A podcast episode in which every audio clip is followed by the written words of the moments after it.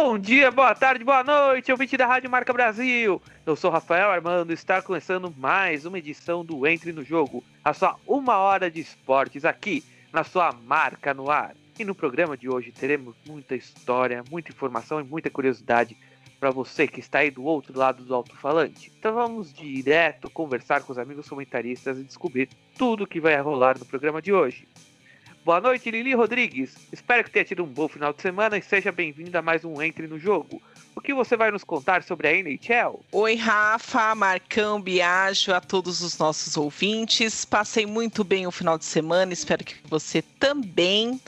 Hoje eu vou contar para vocês como estão os playoffs da NHL, os últimos jogos, né? E mudando um pouquinho o assunto ali da velocidade, mais um feito incrível de um brasileiro na IndyCar. Já já. É isso aí, até já, Lili. Boa noite, Lucas Biagio. Seja bem-vindo a mais um Entre no Jogo. Espero que o teu final de semana tenha sido muito bom. E o que você vai nos contar sobre a NFL? Boa noite, Rafa, Lili, Marcão e a todos os ouvintes. Tive um ótimo final de semana sim, Rafa. Obrigado. Hoje eu vou falar da aposentadoria de Adam Vinatieri, o maior kicker da NFL, e também dá mais um capítulo da novela do Antônio Brown e mais o mercado da bola. Valeu, Lucas. Até daqui a pouco. Boa noite, Marcos Rogério. Seja bem-vindo a mais um Entre no Jogo e espero que o seu final de semana também tenha sido muito bom. E o que você vai nos contar sobre a NBA? Boa noite, Rafa. Boa noite, Lili. Boa noite, Biagio e amigos ouvintes. No programa de hoje eu vou falar como estão os times nos playoffs. E no lado leste já tivemos a primeira varrida. E meu final de semana foi muito bom, Rafa. Espero que o seu também tenha sido ótimo. Foi tudo bem também, Marcão. Foi um ótimo final de semana com a família, então passando com a família sempre é bom. E eu, Rafael Armando, na Major League Baseball, trarei como está o campeonato e ainda no segundo quadro do programa, após a gente contar sobre todos esses esportes, teremos o momento olímpico e hoje falaremos sobre a natação. O Entre no Jogo de hoje começa agora. Futebol americano!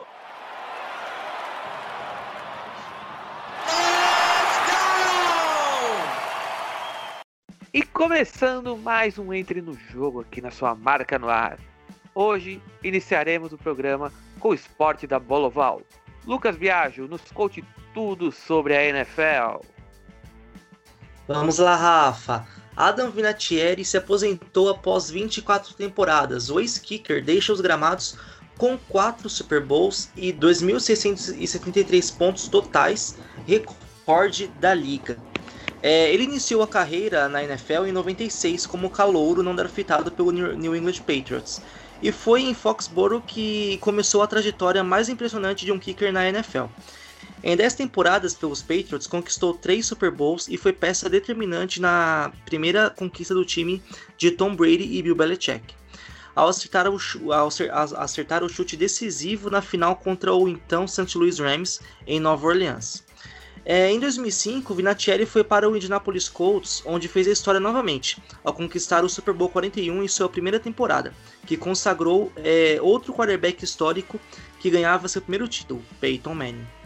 É, o kicker é o recordista absoluto de pontos na liga. Em 24 temporadas disputadas, ele acertou 599 de 715 tentativas de field goal, uma precisão de 83,8%. E somando com os, com os extra, extra points, ele soma do, é, 2.673 pontos totais. Outro veterano que decidiu se aposentar também foi o offensive tackle Jared Verheer, é, dos Packers. É, ele disse em um comunicado à NFL Network que planeja se aposentar depois de ter sido suspenso por seis jogos pela liga por uma prescrição do medicamento Clomid. O jogador de 33 anos estava tomando a medicação por conta de, da testosterona anormalmente baixa, que ele, que ele acredita ser causada por lesões na hipófise sofridas por pancadas repetidas na cabeça. Essa será a segunda vez que Veldher é, se aposenta da NFL. O Gourmet Packers o, o, tirou da aposentadoria em novembro de 2019. Ele se aposentou no início daquele ano após assinar com os, com os Patriots.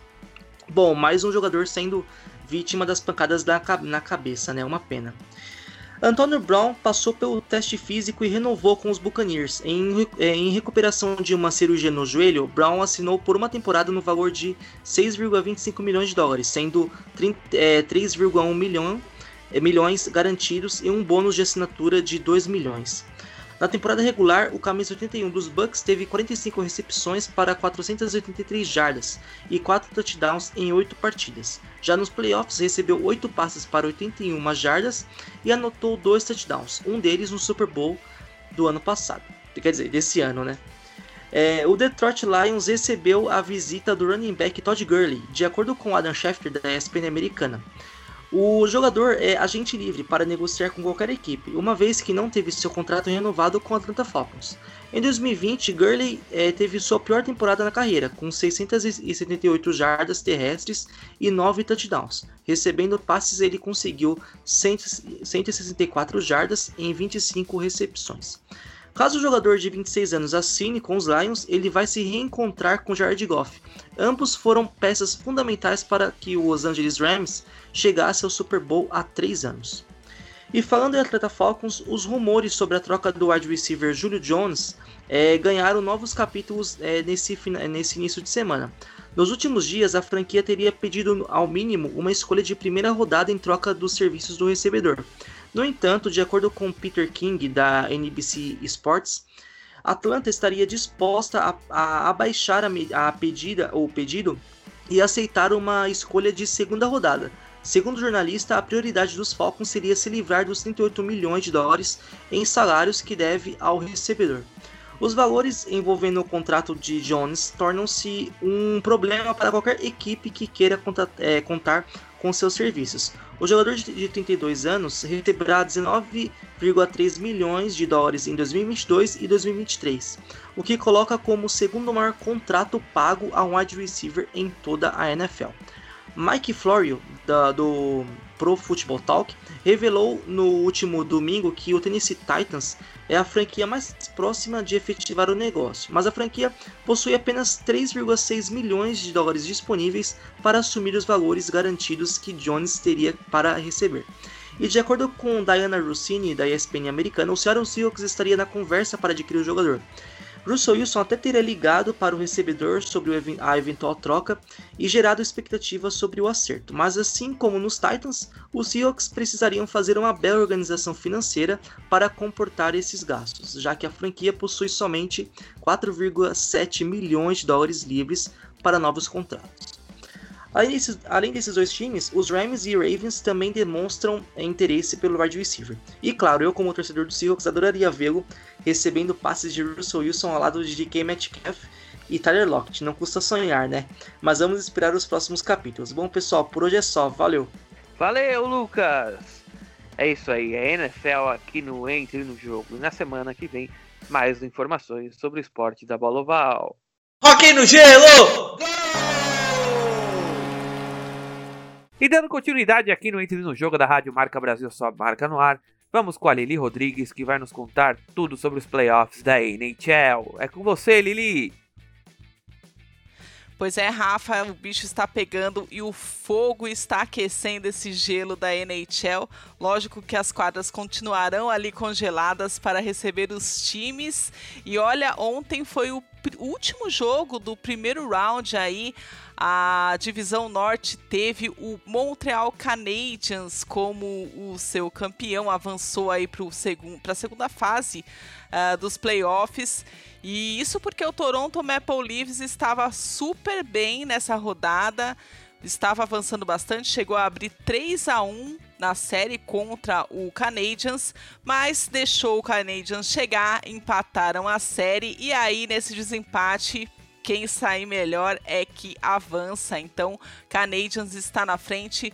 Azar aí dos torcedores dos Leafs que vão ter que amargar novamente uma derrota da sua equipe para outro time do Canadá. Enquanto isso, no segundo na segunda etapa desses playoffs está aí um clássico lá do, do cantinho leste dos Estados Unidos, Boston Bruins contra o New York Islander. O primeiro jogo teve a vitória do Bruins por 5 a 2, mas ontem o Islanders mostrou que não está para brincadeira e fechou o jogo por 4 a 3. Eu torço para que os Bruins avancem né, dessa fase, afinal, eu torço muito para eles, mas eu posso dizer para vocês que os dois times tem a mesma qualidade técnica, tem jogadores fantásticos e tô sentindo aí cheiro também de empate e o jogo sendo decidido no sétimo round, o sétimo jogo. Na divisão central, o Tampa Bay Lightning mantém a sua hegemonia contra o Carolina Hurricanes. Ganharam o primeiro jogo, foi só 1 a 0, mas aliás, o primeiro jogo foi 2 a 1 1 a 0 está a série. Então, o Tampa Bay Lightning é, hoje de novo joga contra o Carolina, Carolina Hurricanes. Eu acho que o Tampa Bay fecha já é, essa sequência sem deixar que o Carolina vença nenhum jogo. É um time bastante forte, é o atual campeão da Stanley Cup. Então, é, provavelmente o Tampa Bay guardou aí todas as suas energias para esses últimos jogos. Na divisão oeste está o queridinho dessa temporada, Colorado Avalanche, que ganhou do Las Vegas Golden Knights. Las Vegas que sempre está tentando ali avançar um pouquinho mais nos playoffs, todo ano está acontecendo isso. É uma equipe muito consolidada, porém acabou encontrando é, nessa, nesse segundo round aí um time que, para muitos especialistas nos Estados Unidos, pode chegar à final. Então, a Avalanche ganhou 7 a 1. Isso mesmo, gente. Rolou um 7 a 1 o primeiro jogo dessa desse segundo, da segunda etapa, né? É, na divisão Oeste. E amanhã tem mais. Quarta-feira também tem mais um jogo, aí o segundo jogo entre Avalanche e Golden Knights. Eu acho que também, assim como o Tampa Bay, o Colorado avança, sem que deixar que o Las Vegas respire muito, mas a gente vai acompanhar. E para você saber, você fica aqui com a gente no Entre no Jogo. A semana que vem eu volto com mais notícias da NHL. Até lá. Beisebol! Rebatida simples, duplas, triplas, home runs, roubos de base, strikeouts. É a Major League Baseball que está entrando no jogo. E ontem tivemos o início de mais uma semana de Major League Baseball. Começando com times da Liga Americana, o Minnesota Twins iniciou a semana batendo o Baltimore Orioles por 3 a 2. O Tampa Bay Rays ganhou do New York Yankees por 3 a 1. O Chicago White Sox e o Cleveland Indians tiveram uma rodada dupla na primeira partida. Os White Sox ganharam por 8 a 6 dos Indians. Já na segunda partida, que foi remarcada devido a um adiamento no dia 21 de abril, os Indians ganharam de 3 a 1 dos White Sox. O Boston Red Sox perdeu em casa para o Houston Astros por 11 a 2. O Seattle Mariners ganhou em casa do Oakland A's por 6 a 5. E o, e o Seattle Mariners ganhou em casa por 6 a 5 do Oakland A's. Agora partindo para os times da Liga Nacional. O Philadelphia Phillies perdeu em casa para o Cincinnati Reds por 11 a 1. O Chicago Cubs bateu no Wrigley Field o San Diego Padres em grande partida de Javi Baez por 7 a 2. O Atlanta Braves ganhou em casa do Washington Nationals por 5 a 3. O Los Angeles Dodgers bateu o St. Louis Cardinals no Dodger Stadium por 9 a 4 e o Arizona Diamondbacks perdeu em casa para o New York Mets. Agora partindo para os jogos interligas. No Miller Park, o Milwaukee Brewers ganhou por 3 a 2 do Detroit Tigers. Em São Francisco, os Giants ganharam do Los Angeles Angels of Anaheim por 6 a 1. E em Kansas City, no Missouri, os Royals bateram o Pittsburgh Pirates por 7 a 3. Agora vamos dar uma rápida passadinha só pelos primeiros colocados das divisões. Começando pela Liga Nacional. Na divisão central, o Chicago Cubs lidera por meio jogo para cima do St. Louis Cardinals. Na divisão leste, o New York Mets lidera por 3 jogos e meio em cima do Atlanta Braves. Na divisão oeste, o San Francisco Giants lidera por meio ponto para cima do San Diego Padres. Agora passando para a Liga Nacional, o Tampa Bay Rays lidera a divisão leste por dois jogos para cima do Boston Red Sox. O Chicago White Sox lidera a divisão central com 3 jogos e meio de vantagem para o Cleveland Indians. E na divisão oeste, o Oakland Athletics lidera por meio jogo de vantagem para cima do Houston Astros. E agora mudando um pouco de assunto, mas ainda no Major League Baseball. Semana passada aconteceu um fato muito interessante. O árbitro, né, o umpire Joe West, chegou a 5.376 jogos na última quarta-feira, dia 26 de maio, sendo o juiz com mais jogos apitados na história da Major League Baseball. Joe West está na Major League desde 1976. Esse ano provavelmente vai ser o último ano que ele está trabalhando na Major League, mas é um número muito expressivo e muito difícil de ser batido. Parabéns, Joe West, pela sua competência e seu trabalho longevo. Semana que vem, mais informações da Major League Baseball para você, ouvinte da Rádio Marca Brasil, a sua marca no ar. Basquete! E três! É isso aí, vamos ao basquete. Mas antes, lembrando que o Entre no Jogo vai ao ar toda terça-feira às 22 horas, com um programa inédito aqui na Rádio Marca Brasil, a sua marca no ar, com reprises às quintas-feiras também às 22 horas e no sábado às 11 horas da manhã. Agora, Marcão, nos conte tudo sobre a NBA. Estamos com disputas muito equilibradas nos playoffs da NBA, principalmente pela Conferência Oeste. Na Conferência Leste ocorreu a primeira varrida na série entre Milwaukee Bucks e Miami Heat. O time do grego Yannis Antetokounmpo varreu a atual vice-campeã da NBA, o Miami Heat, 4 a 0. Varrida é quando um time elimina o outro sem perder nenhuma partida. E o Washington Wizards evitou a segunda varrida da, da Conferência Leste. Na noite desta segunda, venceu o Philadelphia 76ers em seus domínios na capital americana. Agora, o quinto jogo ocorre na cidade de Filadélfia e pode se encerrar a série com 4 a 1 para os 76ers. A terceira classificação pode ocorrer no confronto entre Brooklyn Nets, que está vencendo a série contra o multicampeão Boston Celtics por 3 a 1. A quinta partida da série está sendo disputada neste exato momento enquanto o nosso programa Entre no Jogo está no ar. E amanhã será também o quinto jogo da série entre Atlanta Hawks e New York Knicks. A equipe do armador Trey Young vence a série por 3 a 1 e jogando em seus domínios pode encerrar a série. Na Conferência Oeste, o equilíbrio prevalece. Três dos quatro confrontos estão empatados em 2 a 2. O único que não está é do atual melhor time da NBA, o Utah Jazz. Ele está vencendo a série por 3 a 1 contra o Memphis Grizzlies. A terceira vitória veio na noite desta segunda-feira. Na série entre Phoenix Suns e Los Angeles Lakers, Chris Paul foi o nome do jogo 4, empatando a série em 2 a 2. Agora uma notinha preocupante para o time do ator Jack Nicholson. Anthony Davis saiu com uma possível contusão na virilha. Será monitorado até minutos antes da partida, que ocorre às 23 horas desta terça-feira, logo depois do programa Entre no Jogo. Damian Lillard está sendo o nome do Portland na série contra o Denver Nuggets. A série está 2 a 2 e o Ala já disse que quer encerrar a carreira nos Trail Blazers, assim como como Kobe Bryant encerrou nos Los Angeles Lakers e Dirk Nowitzki encerrou no Dallas Mavericks.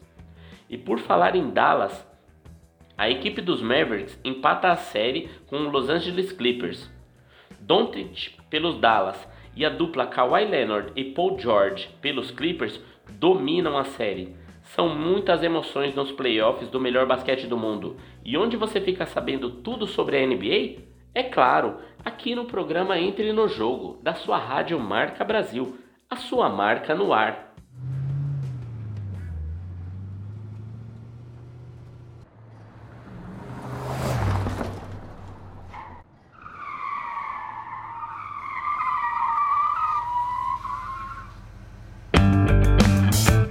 E hoje, aqui no Entre no Jogo, deixaremos a Fórmula 1 tradicional de lado porque tem outro evento muito importante do automobilismo que pede passagem. Eli Rodrigues, nos conte sobre a Fórmula Indy. Pois é, Rafa, olha que domingo foi para a Fórmula Indy. Tivemos aí a as 500 milhas de Indianápolis, né? Uma corrida mais do que tradicional e muito legal mesmo porque Hélio Castro Neves, que agora está na equipe Meyer Shank, fez uma corrida histórica ontem, quando superou o Alex Palou, que é o atual queridinho aí das pistas ovais, e isso faltando duas voltas para o final das 500 milhas lá em Indianápolis. Então o Elinho venceu a corrida pela quarta vez na sua carreira. Foi a 21 primeira corrida então da Indy 500 para o Elinho, mas foi a primeira com a equipe Mershank Racing, que foi uma aposta dele inclusive, já que as vitórias de 2001, 2002 e 2009 foram com a poderosa Tim Penske. Um detalhe é que a corrida voltou a acontecer com o público no tradicional feriado americano do Memory Day. No ano passado, esse evento foi transferido para agosto e realizado em uma pista vazia lá por conta da pandemia do Covid-19. Este ano, 135 mil fãs alucinados esgotaram os ingressos para acompanhar então a corrida no Indianapolis Motor Speedway muito legal, né, gente? Estamos voltando aí, os Estados Unidos, lógico, né, com a grande maioria vacinada, voltando à normalidade. Mas voltando à corrida, né, com o quarto título na prova, né, essa prova de 500 milhas, o Elinho se iguala aos maiores vencedores da história em Indianápolis, o AJ Foyt, Al Unser e o Rick Meyers. O brasileiro já havia vencido a prova né, nesses outros três anos. A segunda posição ficou com o Palou, que é o piloto lá da Chip Ganassi, que completou a corrida apenas. Ah, vamos dizer assim, menos de um segundo, mas nem, nem chegou perto do, do Hélio Castro Neves. O francês Simon Pagenet, da Penske, ficou com a terceira colocação, sendo seguido pelo mexicano Pato Ward, quarto com a McLaren. O grupo dos cinco primeiros foi completado pelo americano Ed Carpenter, que era piloto né, da Carpenter Racing. E não podemos esquecer também de Tony Canaan, que mesmo com uma escolha equivocada da Chip Ganassi quanto à estratégia, o Tony terminou em décimo lugar, foi muito bem Tony Canaan também. Tivemos também o Pietro Fittipaldi, valeu muito a participação dele, que é o piloto aí de testes da Haas, da Fórmula 1, e que terminou a prova do início, eh, que completou essa prova, inclusive, em 25 mas a gente tem que lembrar que ele, que é uma prova exigente de muitas horas, um circuito extremamente oval, totalmente diferente de qualquer circuito aí da Fórmula 1, e o Pietro foi foi lá e terminou esta prova, valeu muito. E, e, foi legal também do Pedro Fittipaldi, porque em alguns momentos ele ficou em segunda, na segunda colocação. Então isso foi bem bacana também para nós brasileiros. Mas voltando um pouquinho ao Hélio Castro Neves, o mais impressionante de tudo isso, gente, é que aos 46 anos o veterano iniciou sua nova aventura nessa equipe que ele escolheu, né? Sempre pensando nessa quarta vitória em Indianápolis. Ele busca o tempo todo mesmo pelo o, recorde de vitórias nessa corrida, da maior corrida do mundo, né? Então, se ele já era uma lenda indiscutível, ele ganha um status agora muito maior e é só assim, né, que a gente consegue descrever alguém que vence quatro vezes a maior e mais difícil prova do esporte a motor. E não tenha dúvidas que o senhor 500 milhas vai buscar esse quinto anel em 2022 com certeza.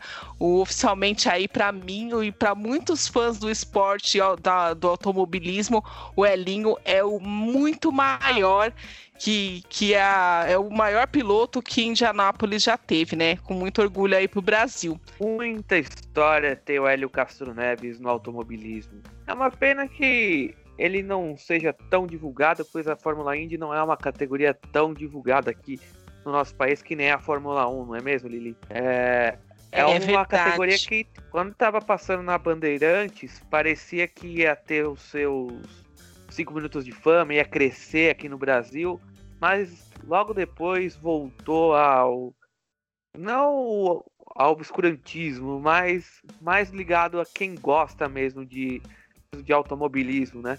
Você acha que agora indo para a cultura o esporte tem a crescer? Eu acho que é difícil ainda, viu, Rafa? Porque você vê que o Elinho ganhou as 500 milhas de Indianápolis e pouco se falou, né, dessa vitória e ele imagina com 46 anos é uma prova que a todo momento é um circuito oval, então quer dizer, você fica naquela aquele, aquela tensão até da física, né? Deve ser muito, muito difícil para o piloto, ainda mais um piloto veterano. E ele já ganhou várias vezes, já ganhou outras três vezes. Ele é um cara que é, é muito apaixonado pelo esporte. Eu acho que ele representa muito, né? Como Emerson Fittipaldi já representou na Fórmula Indy, o próprio Tony Canan também, alguma figurinha carimbada lá. Ah, o, o Gil de Ferran, que depois até é, se tornou um dos, dos, dos caras principais aí da, das grandes equipes da, da própria Fórmula Indy. Então a gente tem esse, essa lembrança muito boa, né? Inclusive aquela lembrança das corridas da Band que eram narradas pelo Theo José, né? Não perde mais, assim, era muito legal. Mas eu acho que a Band, a Band não, né? A cultura hoje ainda não tem uma sabe, não tem uma força para chegar, não tem nem não tem muita divulgação, eles não investem tanto assim em propaganda, podia estar tá em todo lugar, né? Você vê que quando a Band adquiriu a Fórmula 1, aliás, a Band só não tem a Fórmula Indy hoje, né? Nos esportes aí automobilísticos e também tam, não tem a, a o o, a, o, campeonato de moto lá, mas assim, é, não, você vê para todo lugar que ia ter Fórmula 1 na Band, foi ultra divulgado. Agora a cultura, eu acho que pecou um pouco nisso, talvez tivesse tido mais divulgação, é, o pessoal que tem interesse mesmo saberia e procuraria por isso. E para você, Marcão, quer fazer algum comentário sobre o assunto da Fórmula Indy? Rafa, assim como a gente, a gente citou o começo da, da NBA no Brasil, a NFL quando veio para a Band, mais um esporte que o Luciano do Vale trouxe para gente, né? A Fórmula Indy. A Fórmula Indy começou lá nos anos 90 com finalzinho de carreira, nos anos 80, 90, finalzinho de carreira do Emerson Fittipaldi e quem trouxe, né, mais uma vez, Luciano do Vale.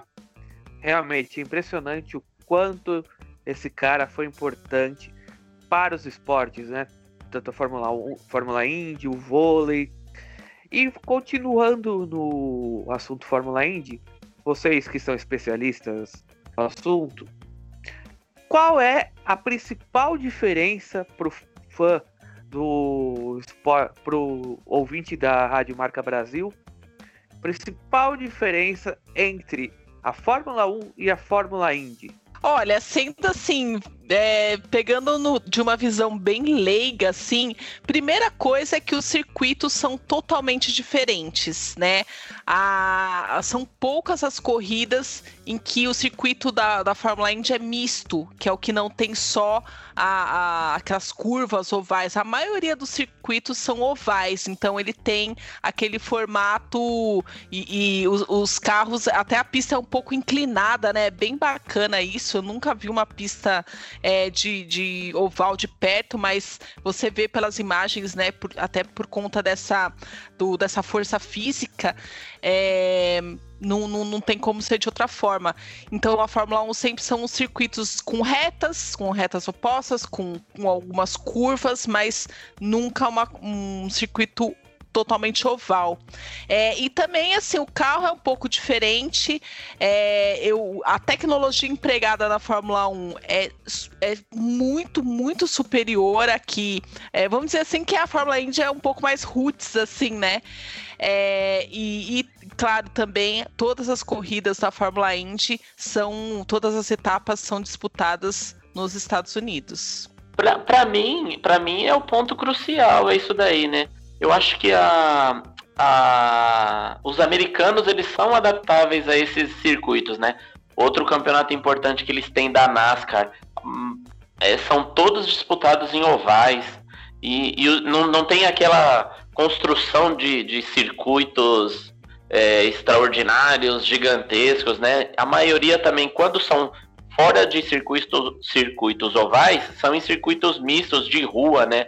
Na, as ruas de New Hampshire, né? já tô entregando meia idade essas pistas aí. Mas é, eu acho que essa é a característica. E o, o americano ele gosta daquele esporte para ele, né?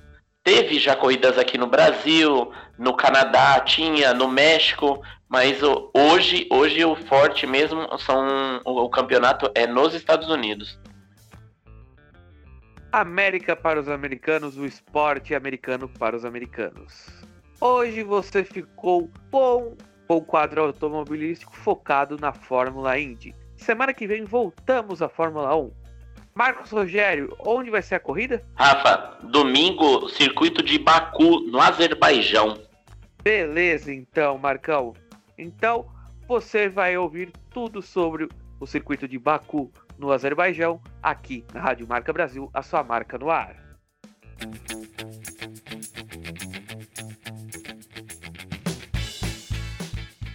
E agora é o momento olímpico chegando de braçada aqui no Entre no Jogo. Mais um quadro, mais um esporte para você, ouvinte Marca no Ar. E hoje é a natação. Marcos Rogério, o que você vai nos contar no quadro da natação aqui no Momento Olímpico? Ô Rafa, eu vou trazer uma lista de três nadadoras e três nadadores que se destacaram nos Jogos Olímpicos. E aí também tem hegemonia, hein? Legal, legal. E você, Lili Rodrigues? Olha, Rafa, hoje eu vou fazer algo um pouquinho diferente. Vai ser uma cronologia, tipo linha do tempo mesmo, de alguns feitos da natação feminina brasileira ao longo desses últimos quase 90 anos de história. É muita história. Lucas Biagio, e você, o que nos conta no quadro da natação? Eu vou trazer um pouquinho da história da natação masculina do nosso país e também os principais nadadores que já representaram nossa nação. Legal. Eu, Rafael Armando, trarei um resumo histórico desse esporte. Então vamos lá. A natação, né? O nadar é uma das questões filosóficas que podemos fazer para o resto da vida e talvez não cheguemos há uma resposta. Quando o homem começou a nadar? Quando não podemos dizer, mas nossa espécie, desde muito cedo, soube dominar a água. Isso não há dúvida. Aprendemos a nadar por necessidade, e isso fez com que o homem pudesse atravessar rios, lagos e, por que não dizer, teve uma ampliação da caça e da pesca. E também quando começamos a construir barcos, era essencial que os seus condutores soubessem a nadar. Ao longo dos anos, a história aponta os fenícios como os primeiros bons nadadores. Na Grécia antiga, Platão dizia que um homem não, um homem que não soubesse nadar não era completamente educado. E olha só, no Japão, país que é sede das Olimpíadas desse ano, em 1603, o imperador Tokugawa Ligasu ordenou que as crianças aprendessem a nadar nas escolas. Olha isso, século 17. Mas foi na Inglaterra, no século 19, mais especificamente em 1837, que a natação foi organizada como um esporte de competição. E nove anos mais tarde, tivemos na Austrália, em Sydney, no dia 14 de fevereiro de 1896, a primeira competição oficial de 1846, a primeira competição oficial de natação. Em 1874, também na Inglaterra, tivemos a primeira federação. Já o primeiro torneio de relevância no esporte foi em Viena em 1889. Em 1896, no finzinho do século XIX, tivemos o retorno dos Jogos Olímpicos, que foi realizado em Atenas, na Grécia. Neste evento já tivemos a natação no quadro de esportes, provas de 100, 500 e 1500 metros. Graças à natação, surgiram outros esportes aquáticos, como o mergulho, o polo aquático, o nado sincronizado, saltos ornamentais, entre outros. A natação hoje é disputada em quatro estilos: nado livre, costas, peito e borboleta, sendo disputadas em competições individuais ou ainda em revezamento de nadadores em piscinas de 25 ou 50 metros, com oito raias de 2,5 metros de espaçamento entre elas. A piscina de 50 metros de comprimento é a chamada piscina olímpica, e nela são realizadas provas de 50 a 400 metros, dependendo do formato da prova. A natação ainda pode ser praticada em rios e mares e lagos também dependendo da competição. Mas vamos focar nas piscinas, onde o Marcos Rogério vai nos trazer grandes nomes do esporte mundial. Rafa, os Estados Unidos, eles são os deuses da natação, porque desde a Olimpíada de 1896, quando estreou nos, no, os homens nos Jogos, e em 1912 para as mulheres, a natação americana já ganhou mais de 500 medalhas no total. Eu vou listar aqui três nadadoras e três nadadores que se destacaram nos Jogos Olímpicos. Mas ó, já vou, já vou adiantando. Um deles não é americana. Começando pelas damas, Jane Thompson, americana que detém 12 medalhas de, em Olimpíadas, sendo 8 de ouro. Jane venceu muitas medalhas nos mundiais, tanto em piscina olímpica, as piscinas de 50 metros, como você disse, e as piscinas curtas, que são de 25 metros. Jenny era especialista nos revezamentos. A segunda que destaco é a, é a húngara Katinka Rossu. Katinka se destacou nas provas dos quatro estilos, o chamado medley, onde a nadadora é especialista em borboleta, costas, peito e crawl, que é o nado livre. Katinka venceu quatro medalhas nas Olimpíadas do Rio, sendo três de ouro, e se destacou nos mundiais e nos campeonatos europeus. E a terceira é o fenômeno americano, Kate Ledeck.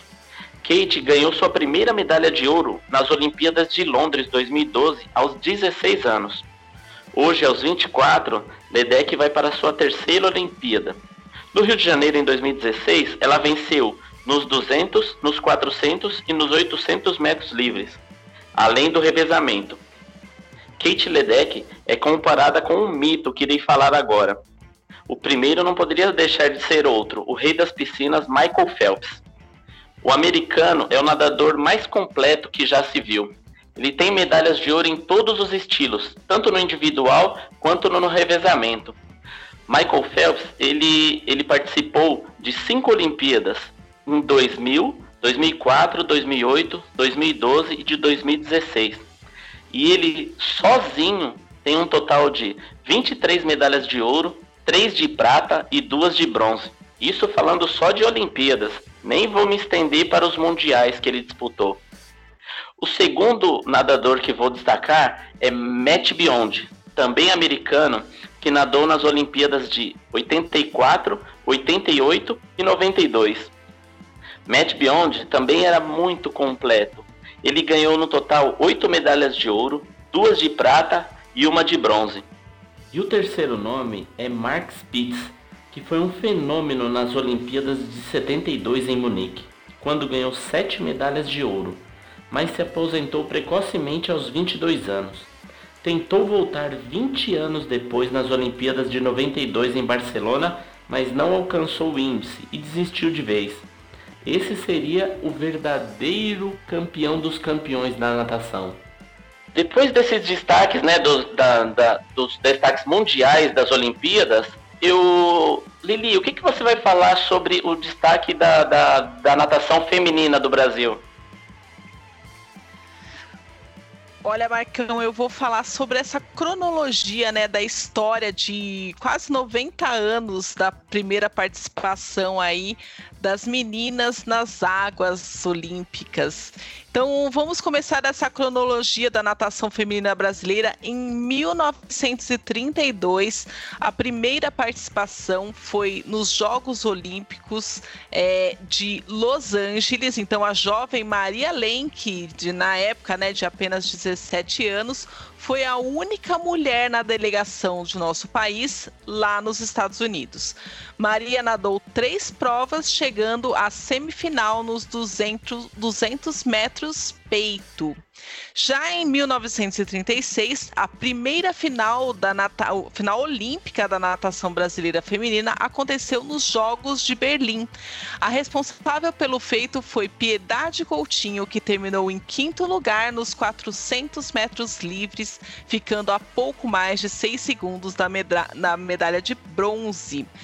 Já em 1939, que foi o ano dos primeiros recordes mundiais da natação feminina, no auge de sua forma física e técnica, a Maria Lenk estabeleceu a marca dos 200 metros peito e na extinta prova dos 400 metros O cancelamento dos Jogos Olímpicos de Tóquio de 1940 por conta da Segunda Guerra Mundial tirou a chance lá da Maria de tentar ser a primeira mulher medalhista olímpica do país. Que pena, mas né, teve que aconteceu isso. Já em 1951, na primeira edição dos Jogos Pan-Americanos em Buenos Aires, tivemos também as primeiras medalhas da natação feminina na competição. A Piedade Coutinho levou o bronze nos 400 metros livres e ao lado de Thalita Rodrigues Idamis Bussim e Ana Lúcia Santa Rita, com o revezamento 4 por 100 livre. Em 1973, no primeiro Campeonato Mundial de Esportes Aquáticos em Belgrado, o Brasil disputou a competição com oito nadadoras e todas elas bateram quatro recordes sul-americanos ao longo dessa competição. Foi a Lucy Burley, Jaqueline Mross, Maria Elisa Guimarães, Rosemary Ribeiro, Valéria Fernandes Cristina Bassani e a Sueli Mendonça e Maria Isabel Guerra. Todas elas conseguiram aí este grande feito.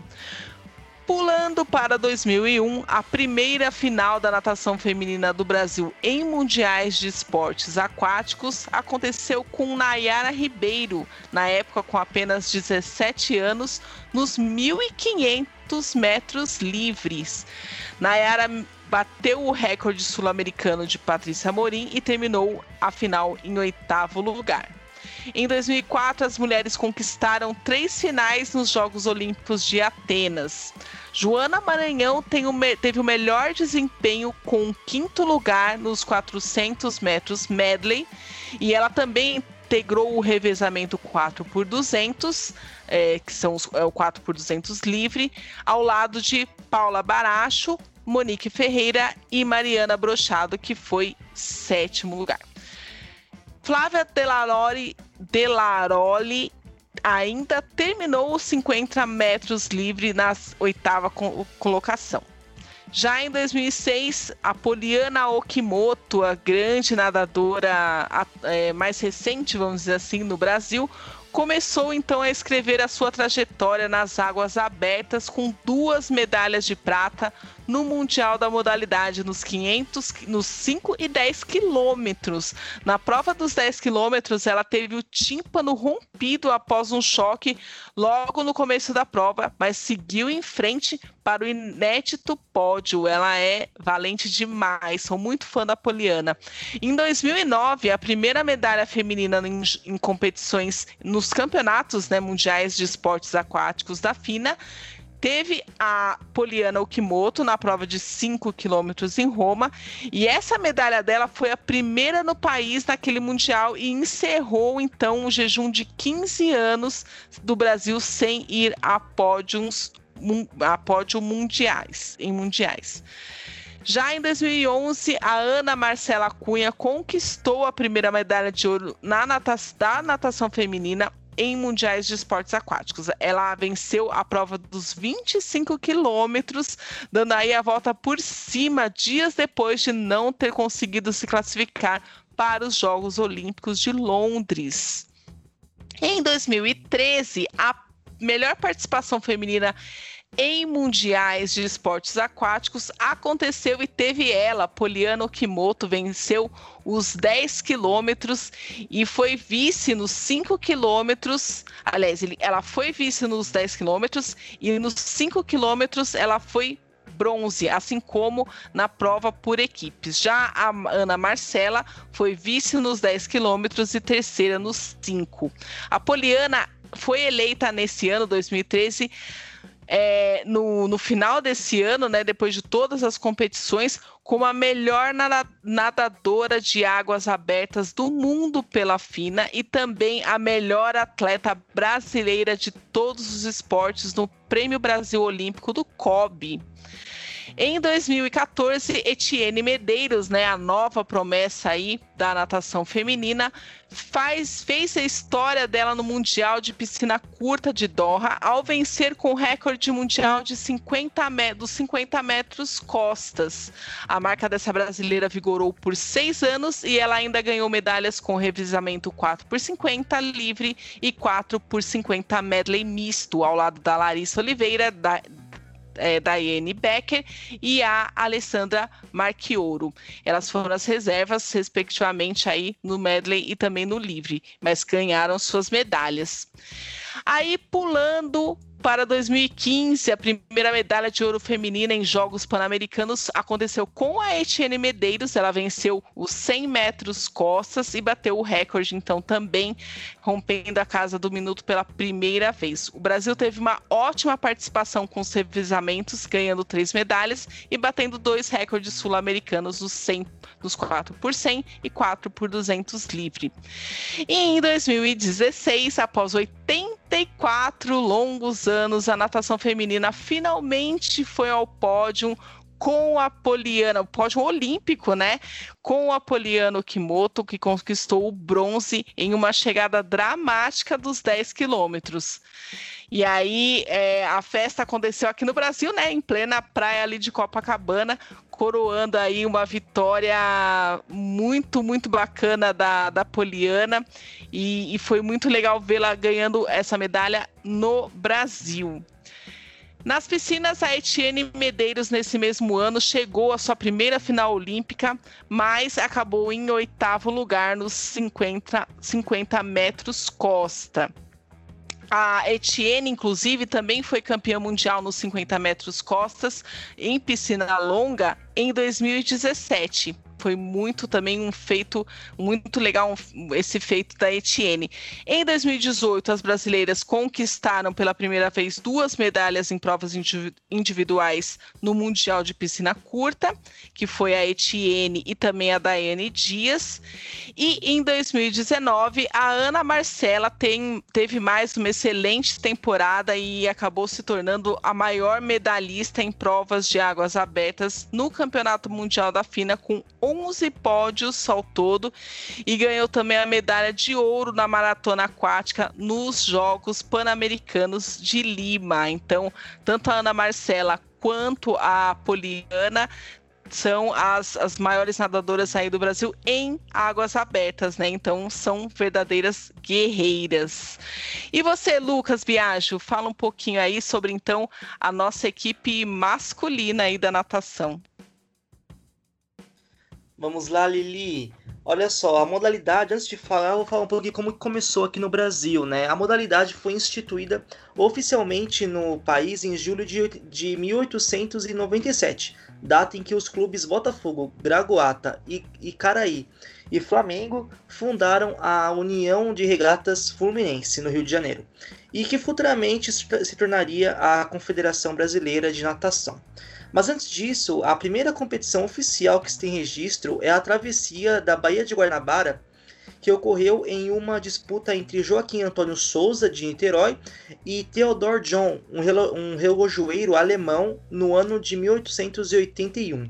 A partir daí, a cada ano, os dois voltavam a disputar a prova com cada vez mais, com cada vez mais pessoas que aderiram à manifestação esportiva.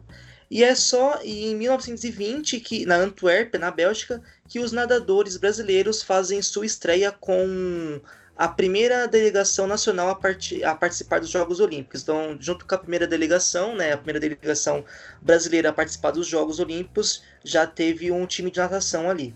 E só que devido ao desconhecimento das, de técnicas, de estilos e da própria piscina olímpica, vários atletas brasileiros desistiram da disputa, né? Porque aqui no Brasil eles costumavam, costumavam nadar muito em rio, né? Inclusive aqui no Rio Tietê. E aí chegando nas Olimpíadas era piscina, tudo fechado, né? Tudo mais organizadinho. E somente Orlando Amêndola e Ângelo Gamaro, que também integravam a equipe de polo aquático, decidiram participar. Orlando competiu no 100 metros livre, é, ficando em sexto na quarta bateria, enquanto Ângelo disputou os 200 metros peito, ficando em terceiro na segunda bateria. Infelizmente, ambos foram eliminados logo na primeira rodada. A primeira medalha somente seria conquistada 32 anos depois por Tetsu Okamoto, que conseguiu uma medalha de bronze em Helsinki, na Finlândia, e a primeira e única de ouro até agora viria somente em Pequim em 2008. Uh, ah, das 14 medalhas do Brasil nos Jogos Olímpicos, 13 são da equipe masculina, sendo uma de ouro, 4 de prata e 8 de bronze.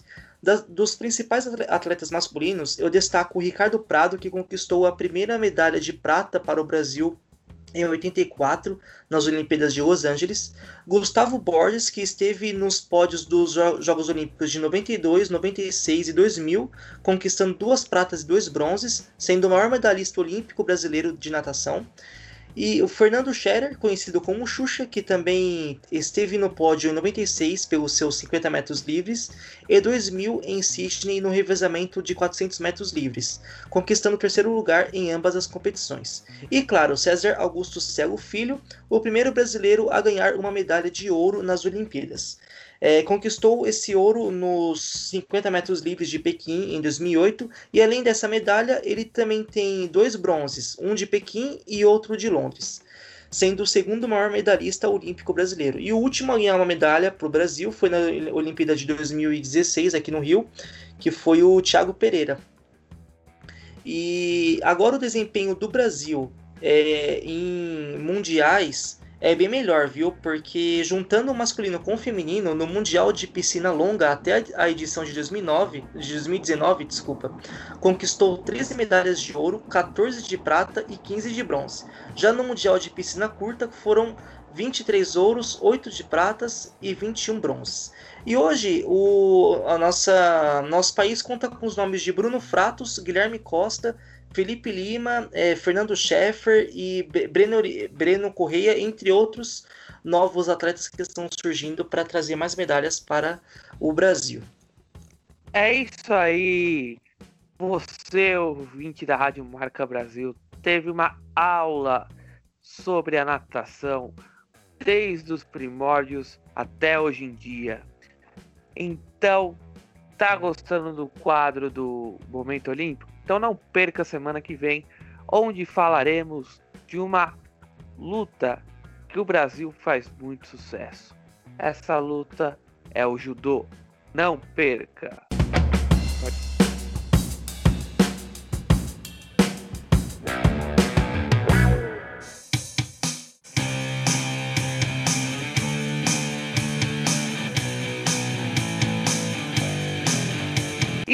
Estamos encerrando mais uma edição do Entre no Jogo aqui na sua Rádio Marca Brasil, a sua marca no ar. Você ficou com a uma hora de esportes.